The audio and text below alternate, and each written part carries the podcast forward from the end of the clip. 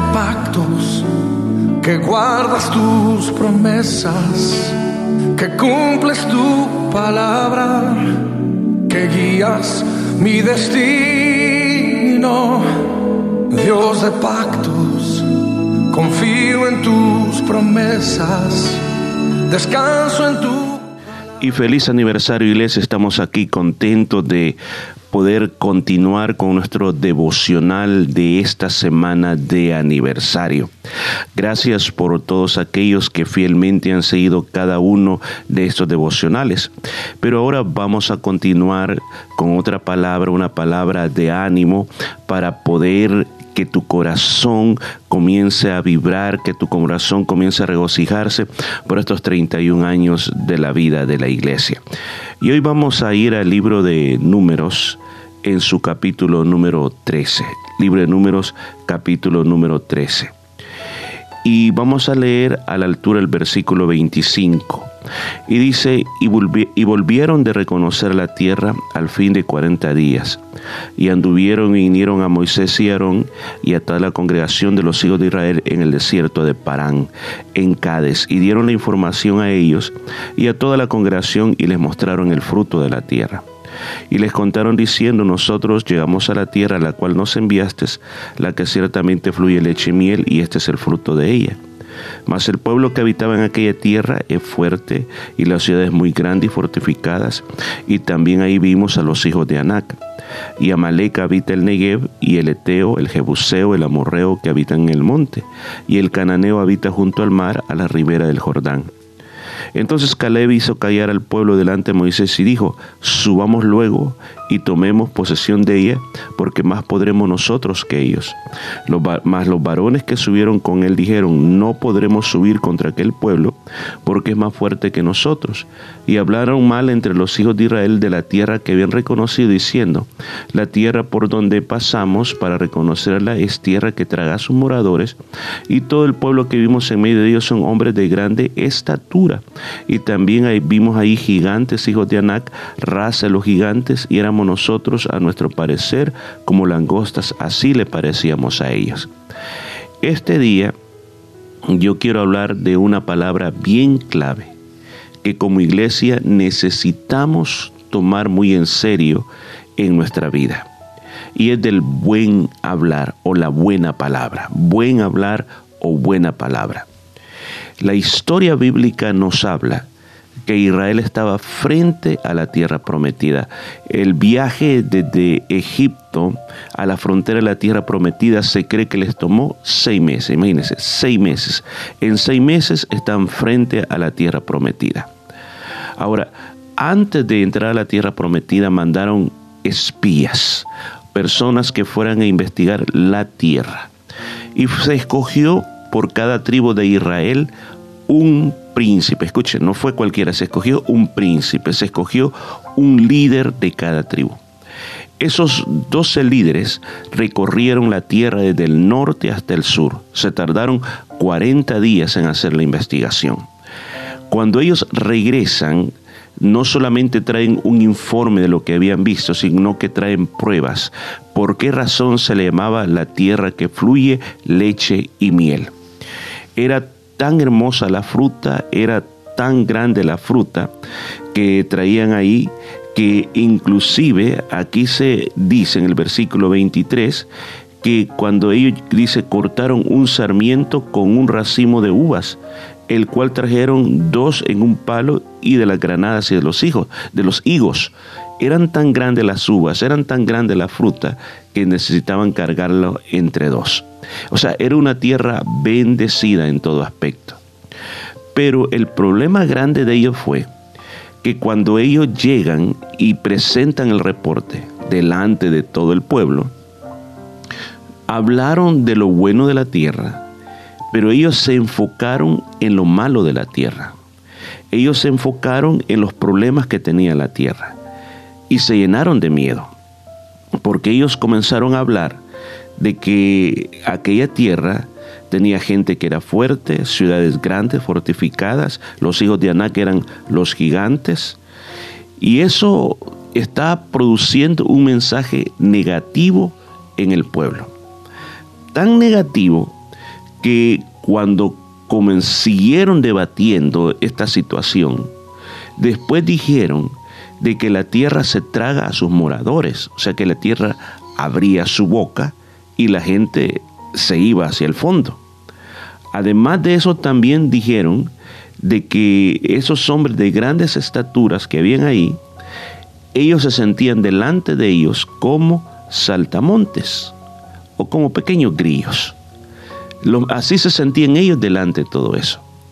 Ahora, fíjese esto, lo que produce el mal hablar, lo que produce cuando nosotros hablamos de lo negativo.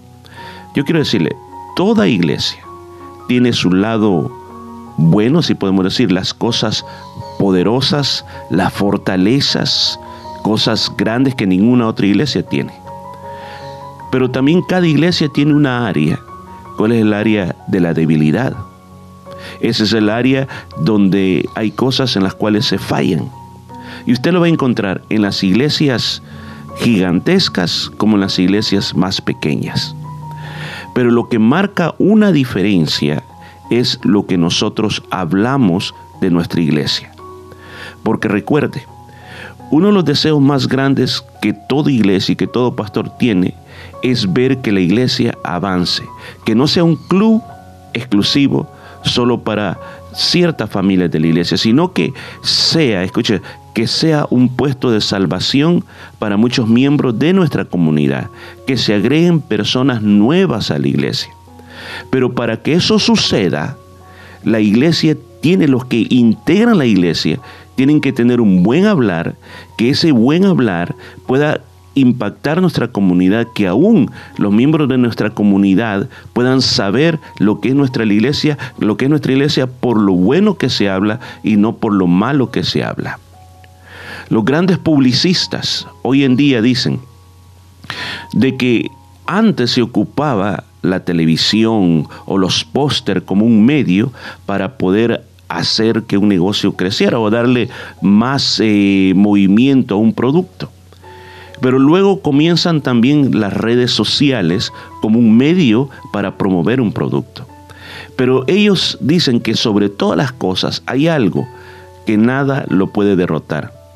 Y es la publicidad de boca a boca. Es cuando un cliente está tan contento con un producto que lo recomienda a otro y luego lo recomienda a otro y así lo van recomendando a otro. Eso es algo muy poderoso en la publicidad. Pues también en el plano cristiano. Lo que nosotros decimos de nuestra iglesia va a afectar o nos va a ayudar.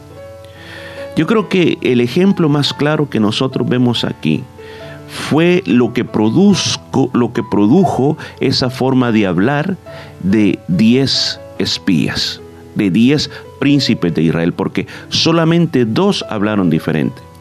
¿Qué es lo que produjo? En toda la gente dice, la congregación dio voces y el pueblo lloró aquella noche. Mire todo lo que provocaron. Provocaron una rebelión. La gente comenzó a gritar y la gente comenzó a llorar porque se vieron perdidos y sin esperanza. Comenzaron a quejarse contra Moisés, contra Aarón, y toda palabra que decían ellos les parecía mal. Comenzaron a hablar contra Jehová.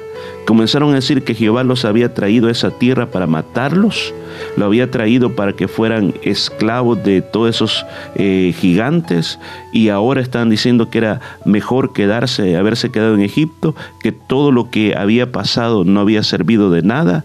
Ahora estaban diciendo que tenían que elegir otro capitán y que tenían que volver a la esclavitud de Egipto. Imagínense todo lo que, lo que dice. Aún más, aún más, dice aquí la palabra de Dios de que ellos querían apedrearlos. Escuchen ellos querían apedrearlos. Y Moisés les dice que no sean rebeldes, pero que dice que lo querían apedrear. Fue la gloria de Dios que intervino para que no mataran a Moisés y Aarón, a Josué y a Caleb. ¿Se da cuenta lo que produce el mal hablar?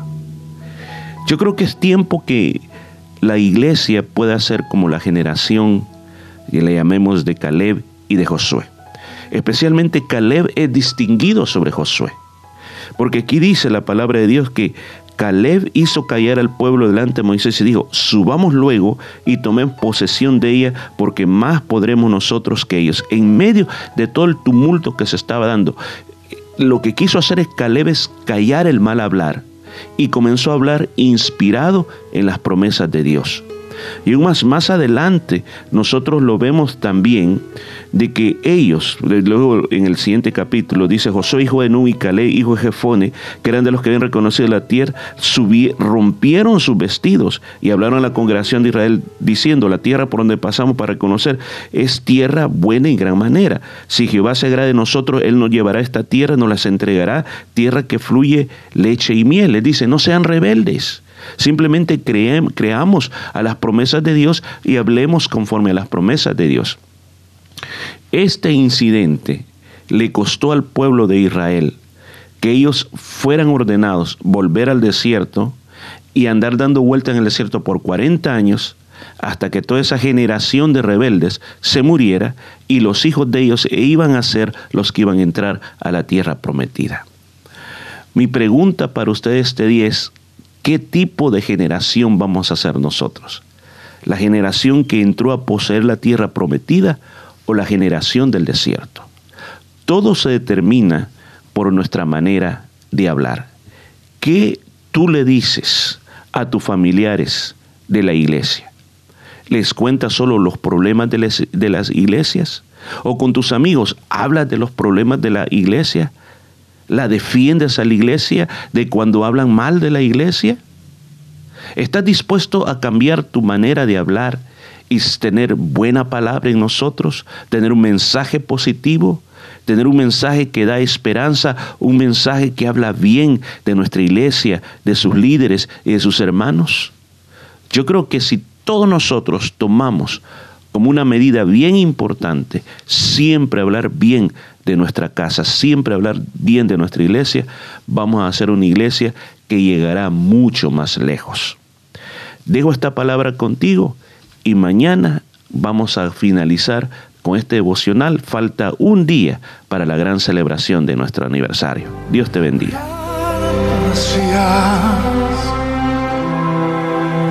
Simplemente Te